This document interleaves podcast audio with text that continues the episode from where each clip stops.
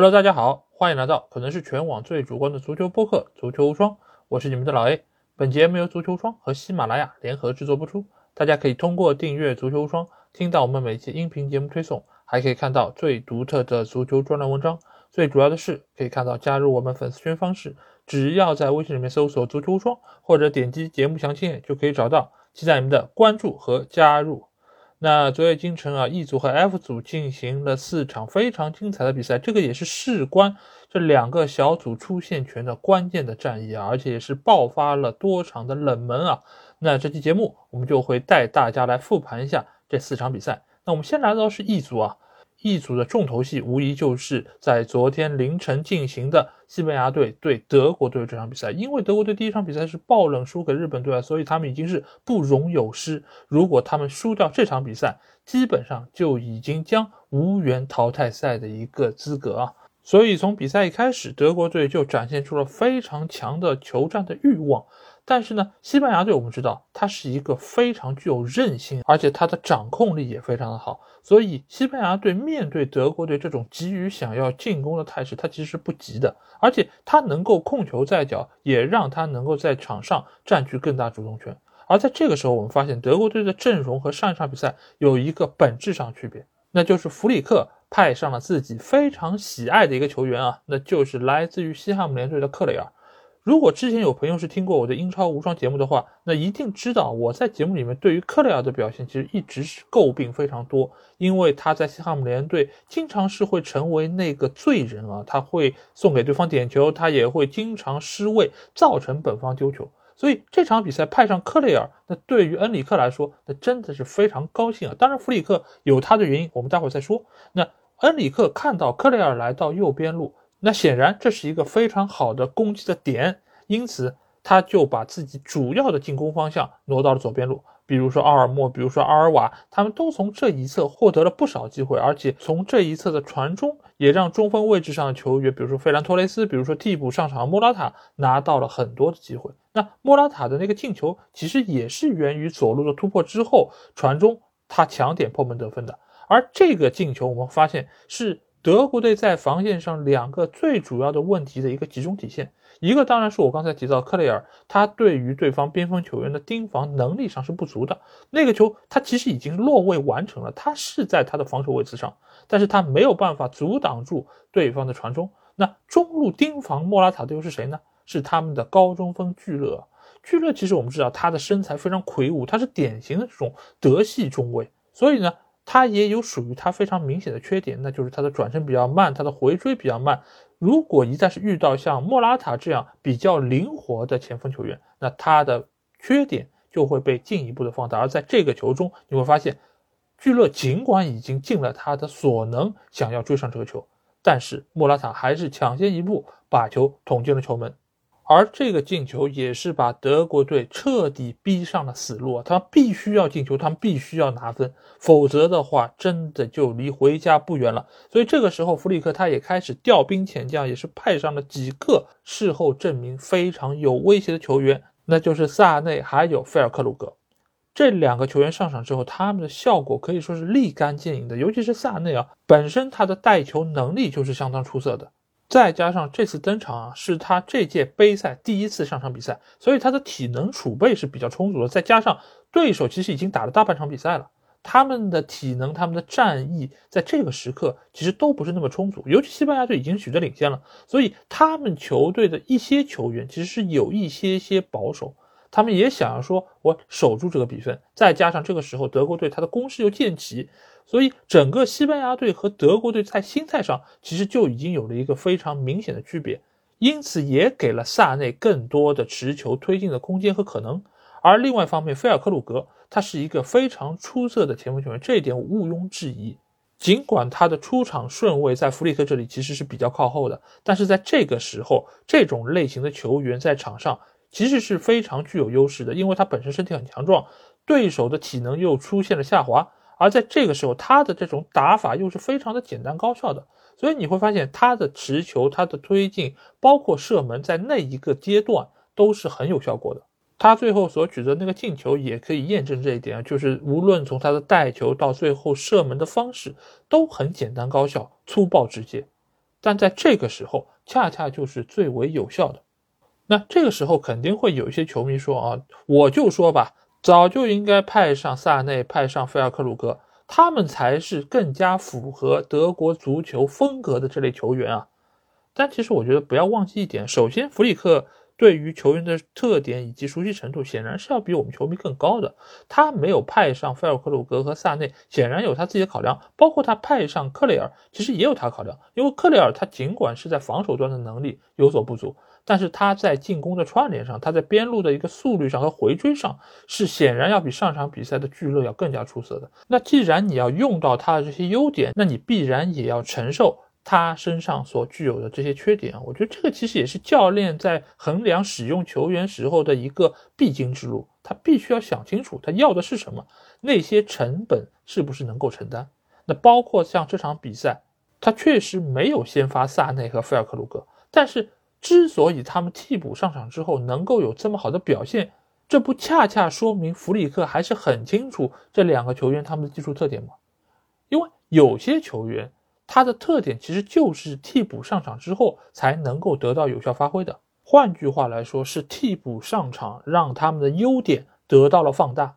球队也因此可以从这种调整方式中获得更多的好处。而某一些先发球员，或许你觉得他在场上好像没什么价值，上和不上一样，或者上那些替补球员，他的效果更加明显。但是有时候教练他考量的是什么？是在比赛一开始的阶段，对方的体能很充沛，对方的意志非常坚定的时候，这些球员他或许可以产生更好的效果。也就是这些球员他在不同情况下的适配性是更好的，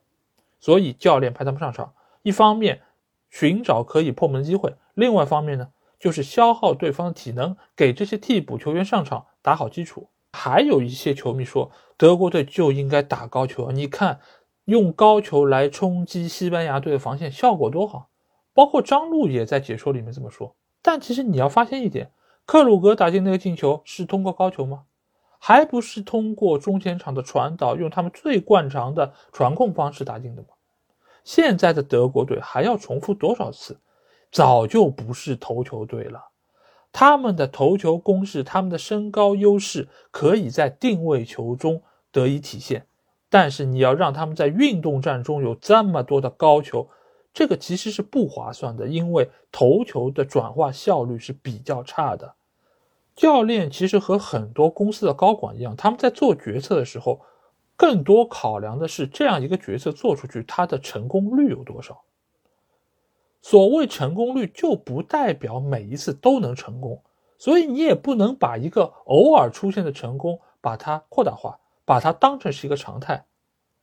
这个背后其实都是有大量数据来进行支撑的，所以教练的决策绝对不是像很多解说或者球迷一样脑子一拍拍出来的。而且另外一方面，这套打法没有成功，也并不代表它是错的，只是由于概率的原因，你没有办法每一次进攻都成功。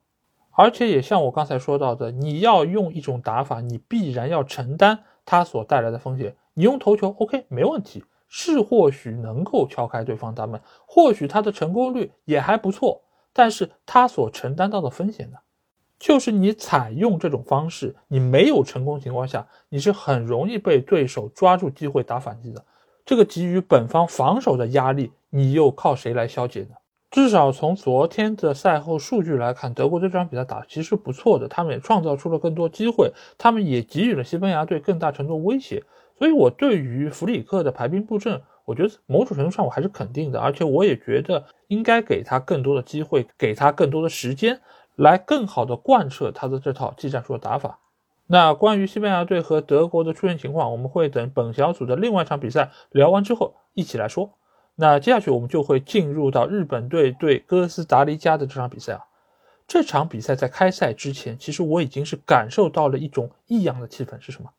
就是对于日本队的表扬褒奖似乎有一点点过了。在对德国队之前，大家都觉得日本队肯定要收获一场惨败，他不就是个亚洲球队吗？他再怎么样跟德国队也是没法比的呀。但是在这场比赛之前呢，哟，日本队连德国都赢了，那现在这个水平不是已经到了世界一流了吗？甚至有些人都说，哎，日本队是不是有希望可以争夺一下世界杯的冠军啊？当然，因为是世界杯嘛，所以肯定有很多的围观球迷啊，所以他们说出什么样的观点，我觉得也不奇怪。但是如果日本队的球员从上到下，他们也如此轻视哥斯达黎加，那我觉得这个问题就比较的严重了。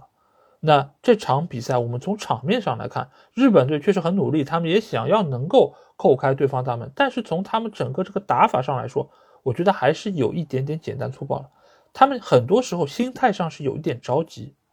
那这个着急，其实某种程度上也是来自于他们觉得哥斯达黎加不是一个强队。第一场比赛能够输西班牙队七个，那得弱成什么样？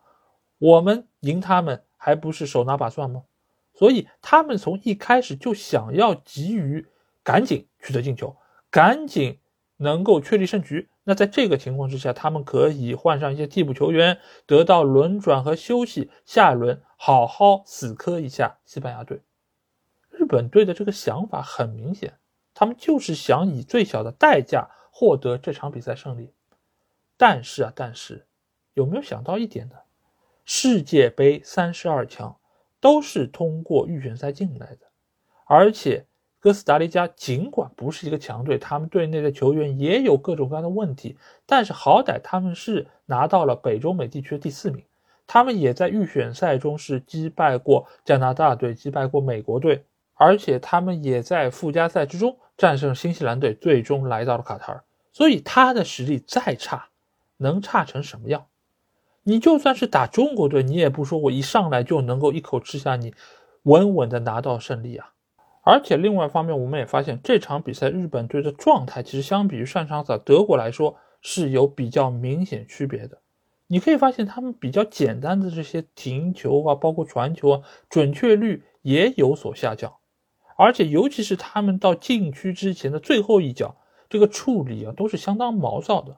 以往来说，我们都知道日本队的技术是非常好，尤其是这些小技术，他们可以和不少技术见长的球队相提并论。但是这场比赛中，日本队的失误非常多，尤其是在临射门前的一脚传球上。这个准确度非常糟糕，而且传球的力度啊，掌握的和拿捏的也是非常不准确的，造成了接球的队员他的停球困难程度就很高。而这场比赛哥斯达黎加他们的防守又非常的积极，所以使得给予日本队持球的空间和时间是非常有限的。而且就算是日本队好不容易创造出了机会，甚至于有一些能够对球门形成实质性威胁的进攻，哥斯达黎加球员都会不惜以犯规的手段。来打断这一切。尽管他们确实是拿了不少的牌，但是这种方式对于日本队进攻的瓦解是非常有效的。因为进攻这个东西，大家要知道是非常讲究节奏的。而这场比赛中，哥斯达黎加的球员就是要负责把日本队的进攻节奏给切断、给打乱。就算我没有办法因此而受益，得到进攻机会，没关系，我先让你的进攻变得支离破碎。从这个中间，我在寻找属于我的机会，所以这个就是这场比赛哥斯达黎加的一个主要思想。所以这也是为什么他们直到下半场的第八十分钟，他们所取的那个进球，才是他们全场比赛第一脚射正球门的射门。因为从一开始，他们就把自己的姿态放得非常的低，而也正是这种姿态，让日本队产生了更大程度的松懈。他们觉得我们总能进球的。哎，有没有发现这个心态和上一场德国队打日本队是一模一样的？他们都觉得自己取得进球是迟早的，但现实呢？对手的弱是真的弱吗？你就算是 Hello Kitty，或许也会有跳起来咬人的那一天啊！其实，在上一次说日本队的时候，我就说到过这个情况，就是日本这个民族，它其实是非常自负的。他对于很多事儿，你看上去他是卑躬屈膝，他是非常谦虚的，但是在骨子里，在内在，他是非常坚韧的，而且他是非常自负的。他觉得自己的民族是特别了不起的，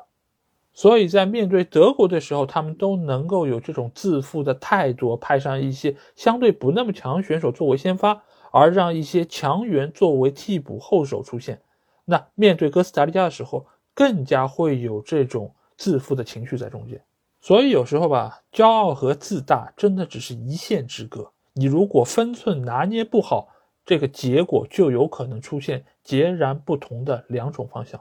那来预测一下这个小组的最后一轮的一个对阵情况吧。因为是西班牙队对日本，所以这场比赛哪个球队获胜，谁将会获得出线权。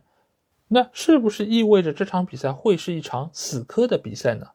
我个人觉得并不会啊。这场比赛的西班牙队，他大概率会留一点点力来准备淘汰赛比赛。为什么他有这样的自信敢这么做？有人会说啊，如果哥斯达黎加和日本都获得比赛胜利，那西班牙队不就被淘汰了吗？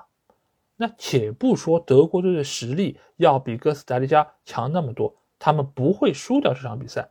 另外一方面，因为德国想要出线，他也一定要把哥斯达黎加给赢了。因此，无论从战役还是从他们的实力对比上来说，德国拿下哥斯达黎加是一个大概率的事件啊。在这方面，他们不会说我故意让哥斯达黎加赢这种事儿，德国人做不出来，德国人也没这个必要这么做。那西班牙对日本这场比赛，是不是日本一定就可以拿分，或者甚至于拿到三分呢？也并不是啊。即便西班牙队他是流利的，他是派替补上的。日本，你还是要靠自己的实力来拿到分数，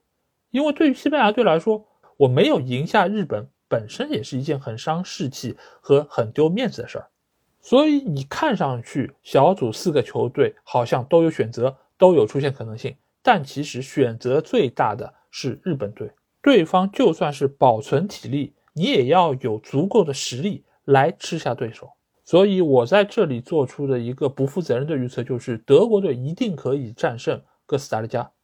而日本队大概率和西班牙队各取一分，携手出线。当然，如果日本队早早就取得领先，或许德国在最后时刻他也会出现心态崩盘的情况，哥斯达黎加拿到一分也不是没有可能。但是从最终的结果上，我还是看好西班牙队获得小组第一，日本小组第二。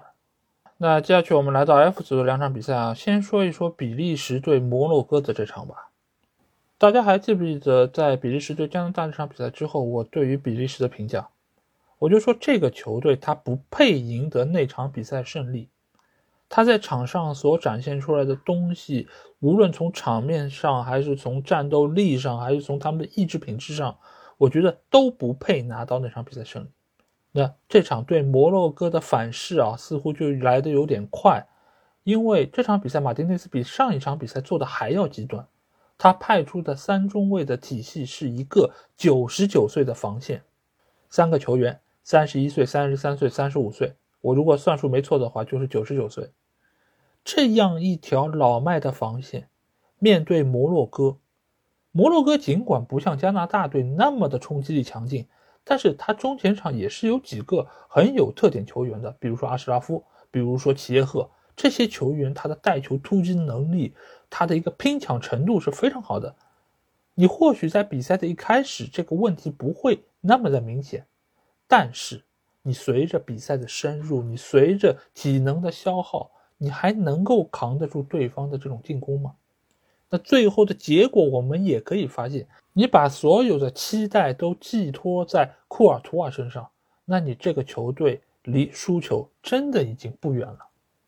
当然，在比赛的开始阶段，比利时在进攻方面的能力还是能够有所体现，毕竟他们还有德布劳内，毕竟他们还有蒂勒芒斯这样一些进攻能力相当出色的球员，所以在他们体能充沛的那个阶段，也确实能够给到摩洛哥不少的进攻威胁。那在那个阶段啊。摩洛哥在防线上确实是有一点点风声鹤唳，但是当他们扛过了那个时间段之后，哎，他们发现对方的防线好像比我们还要脆弱啊，那我们还不得使劲的攻一攻啊？摩洛哥队依靠他们两翼的冲击啊，也是在对方禁区的内部拿到了不少定位球的机会。这场比赛摩洛哥的定位球主罚其实还是非常具有特色的，就是以平抽的方式扫到门前，在这个过程中。看本方的球员是不是能够蹭到一下，改变球的一个运行方向啊！这套打法其实，在上下半场都收获了不错效果，包括他们打进那个越位的进球，尽管是越位了一点点，最终被吹掉了，但是其实这个时候就应该给到比利时队敲响警钟啊！但是他们没有因此吸取教训，在下半场他们所丢的第一个球，其实也是来自于同样这个方式。而在那一刻，留给比利时的时间其实已经不多了，大概只有二十分钟左右。而这个当刻正好是比利时体能消耗最大的一个时候，马丁内斯又不得不换上一众的进攻球员，对不对？卡特莱尔、特罗萨德、卢卡库，因此使得后防线这批球员他们的体能消耗愈发的枯竭，也给了对手打反击最好的机会。那摩洛哥所取得的第二个进球也就由此诞生啊！所以在比赛结束之后，我也是看到有一张照片啊，那就是把比利时队这些球员 P 成了他们年老的这个样子，也是用这种方式来调侃比利时队是一个老迈的球队，同时也是在控诉马丁内斯对于年轻球员的培养不利。阿扎尔的实力有多差，大家有目共睹，但是你敢不让他上吗？后防线上的几个老将，他们的防守能力下降到什么样的程度了？你敢不让他们上吗？如果你所有的这一切都不敢，那输球又有什么难以预测的呢？昨天的节目因为封面的原因，所以一直审核没有通过啊，所以今天我要不就把这张年老的图片作为这期节目的封面吧，让大家都来看一看这支老迈的比利时队。好，那 F 组的另外一场比赛，我们来到是克罗地亚对加拿大这场比赛。这两个球队其实某种程度上和上一场摩洛哥和比利时有异曲同工之妙，都是一个相对来说年龄偏大的球队，面对一个平均年龄比较小、冲击力比较强的球队。但是为什么克罗地亚能够获得比赛胜利，而且是取得了一场四比一的大胜？尤其是在他们第一分钟就失球的情况下，克罗地亚。和比利时到底差别在哪里？其实这两个球队最大的一个区别是什么？就是尽管克罗地亚他队内是有老将，而且他的几个核心球员确实是老将，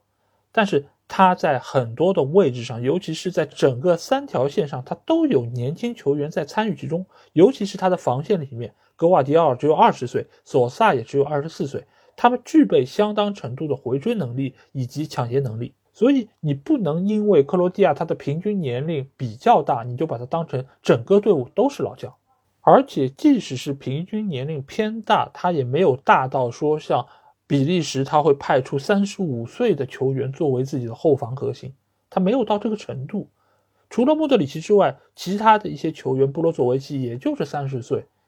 科瓦基奇才二十八岁。在现在的这个世界足坛，这个年龄相对来说还是相当有竞争力的。但是在比赛的一开始，克罗地亚确实还是展现出了一定程度不适应。他们在面对对方高速冲击的情况下，防线还是有很多的漏洞，尤其是在第一分钟所失的那个球，你可以看到，就是加拿大队打出了他们自己该有的风格，边路起球，阿方索·戴维斯后排插上，高高起跳将球砸进了球门，这是非常加拿大式的进球方式。而克罗地亚一开始就被打懵了，但是不得不说，有经验的球队就是能够在最短的时间里面调整过来，尤其是他们又拥有这么强有力的中场线时候，你只要把中场给拿住了，整个球队的一个基本面就能够保证得住。所以随着比赛的推进，克罗地亚就慢慢的把主动权拿了过来。而且在中前场，他们又拥有克拉马里奇这样一个非常全面的球员。这个球员，我其实之前在其他节目中也和大家介绍过，就是他在非常年轻的时候就是一个进球如麻的年轻天才。只是他到了海外之后，他的这个打拼之路似乎一直都不太顺利，他没有找到一个特别适合他发挥的一个舞台啊，尤其是在英超的莱斯特，其实他是蹉跎了几年时间。一直到他现在来到霍芬海姆，其实才算是又让他找回了进球的感觉。他在德甲这几年，每个赛季的进球至少能够有十二个，在上个赛季他甚至是打进了二十个进球。霍芬海姆是怎样一个队伍？他不是豪门球队，球队所给予他的资源和支持其实也是非常有限的，所以他能够取得这么多的进球，本身也是说明他的个人能力是相当出色的。而在这场比赛中，我们会发现，拥有像佩里西奇、拥有像莫德里奇这样出色的传球手，那克拉马里奇真的是如鱼得水啊！他什么时候打过这么富裕的仗了？金球奖获得者给他助攻传球啊，那他也得表现出匹配这一待遇的实力吧。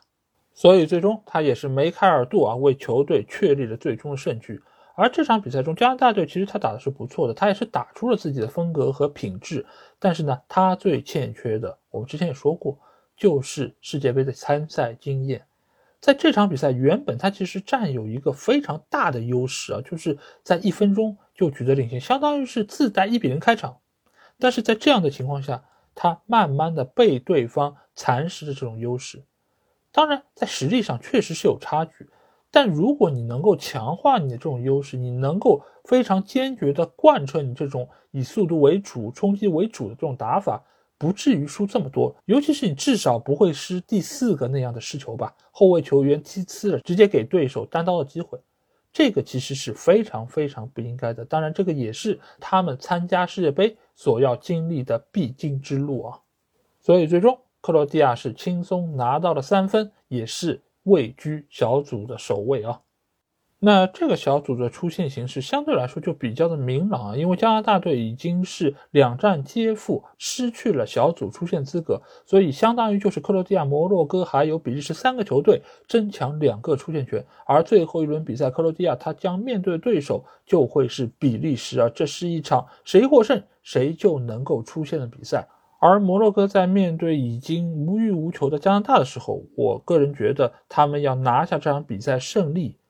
好像也没有那么容易。因为本身加拿大它是一个有实力的队伍，它只是经验不足。所以面对同样经验不是那么丰富的摩洛哥，而且又是一场赢了也不会出现的比赛，那加拿大一定会撒开了打。所以这场比赛加拿大的竞争力或许是会比前两场比赛更加出色。所以摩纳哥并不是那么稳稳当当的可以从加拿大身上拿分，甚至于如果极端一点啊，加拿大能够拿到三分，那比利时队可能只需要一场平局就能够和克罗地亚携手出线。但是只要摩纳哥能够拿到分数啊，不管是一分还是三分，那比利时队一定就是要死磕克罗地亚。在这场比赛中，我觉得克罗地亚也会遭遇到非常大的一个考验啊，毕竟。比利时队这场比赛是一个破釜沉舟之战啊！作为像丁丁·德布劳内，作为像库尔图啊这样的传奇球星，或许这个就是他们在世界杯上的最后一场比赛。我相信没有人会轻易的放弃。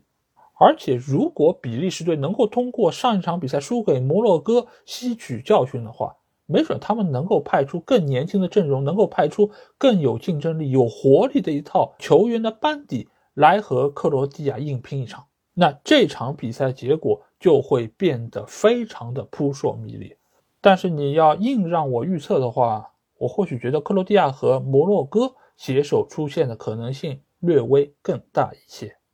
好，那这期节目基本上就这样啊。如果你听了我节目有什么话想对我说，欢迎在我们的评论区留言。如果想要和我直接交流畅聊世界杯的话，也可以来加我们的群，只要在微信里面搜索“足球无双”就可以找到，期待你们的关注和加入。那这期节目就到这儿，我们明天的无双短评节目再见吧，大家拜拜。